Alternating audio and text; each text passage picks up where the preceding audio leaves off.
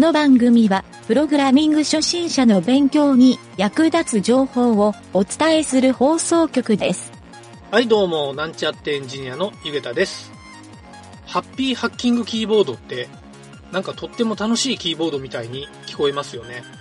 でもネットを見てると欲しくなってしまいました。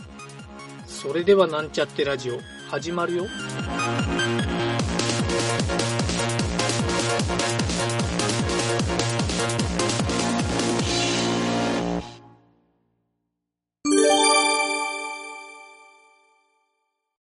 はい、それでは PHP の学習のコーナー行きたいと思います。今回は多次元配列というのをやってみたいと思います。前回まで配列や連想配列についていろいろ学習してきましたけど、この配列操作っていうのに慣れてきたら、配列のデータにですね、さらに配列を格納する多次元配列というやり方を覚えると、実践でですね、よく使える配列操作ができると思います。これまで扱ってきた配列は、一つの変数、まあ、配列ですね。この中に値を複数入れるっていうだけの一次元の配列で、その配列を順番に番号で格納する通常の配列か、文字列をキーとして格納する連想配列。まあ、こういったことをやってきたんですけど、その値の部分がさらに配列、または連想配列になった形状を二次元配列や三次元配列っていうふうに言います。実際にプログラミングをして配列を使おうとすると、結構この多次元配列っていうのは利用頻度が高いので、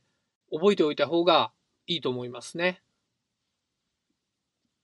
はい。この多次元配列どういった場面で使うのかというと、Excel などの縦と横の表、まあ、縦軸横軸がある、いわゆるマトリックスデータと言われているような表があったとする場合、この表をですね、変数に落とそうと、いわゆる配列に格納しようとすると、必ずですね、二次元配列で格納しないといけません。えーいわゆる縦軸と横軸っていうために、この軸が2つあるので二次元配列っていう扱い方になるんですね。はい。これまで学習してきた HTML のタグをですね、参考にすると、テーブルタグのデータを配列に落とし込もうとすると、やっぱり多次元配列で行うのが都合がいいんですね。これはテーブルタグの中にある tr タグのデータを第一階層。で、その tr タグの中にある td のタグ、td タグのデータですね。ここの値を二次元目の配列に格納するということを想像してみると、なんとなくこの多次元配列っていうデータの構造がわかりやすいかなと思います。まあ、単語だけですね、多次元配列っていうふうに聞いて、少し難しいなっていうふうに想像した人もいるかもしれませんが、実際に使ってみると、意外にですね、そこまで難しくない。データの整理をして使うことになるので、このデータのですね、中の理解度も向上して、結構データの扱いがですね、楽になるっていう風に体感できると思います。はい。で、これをですね、実際に PHP でこの多次元配列を扱おうとする場合は、まあ、配列がですね、だいたい4分とセットで使うことが多いので、えーこの多次元配列で扱う場合は、単純な書き方をすると、4分がですね、ネストって言うんですけど、多重に使われる。まあ、一つの4分の中にさらに4分を書くような使い方をする場合が多いので、まあ、そうなっている場合は、データの登録の仕方とか扱い方を見ても多次元だなっていうふうにプログラムでわかるので、えーまあそんなにですね、ニッチな書き方ではないっていうことを理解しておきましょう。はい。で、実際にこの多次元配列ってどうやって書くのかっていうと、宣言はですね、今回はサンプルはちょっと言わないんですが、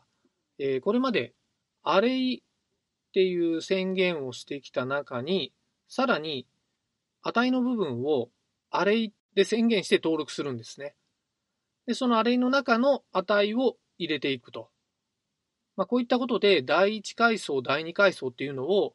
ちゃんとですね、頭に入れながらプログラムをしないといけないというふうになります。で、実際にその格納した値を取り出すのは、えこれはですね、ちょっとデータサンプルを言うと、ダラーデータ、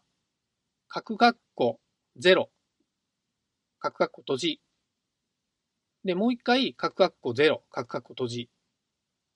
はい。この状態で、Excel のデータを格納した場合ですね、え Excel で言うと A1 にあたるセルのデータですね。ここの値が引き出せることになるはずです。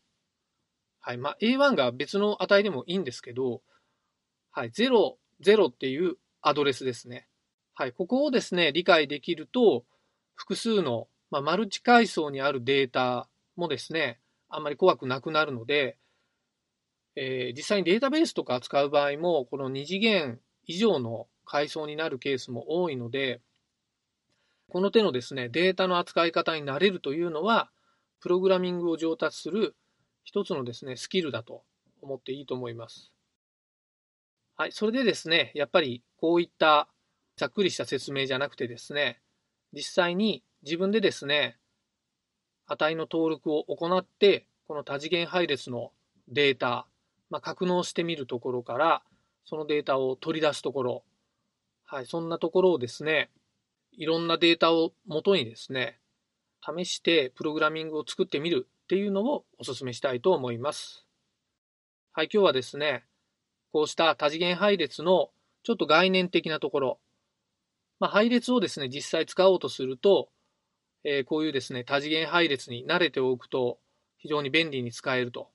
いうところを説明してみました。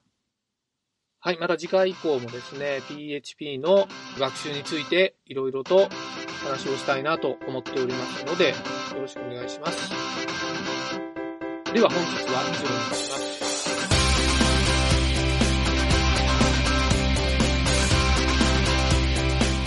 番組ホームページは http コロンスラッシュスラッシュ mynt.work スラッシュラジオスラッシュ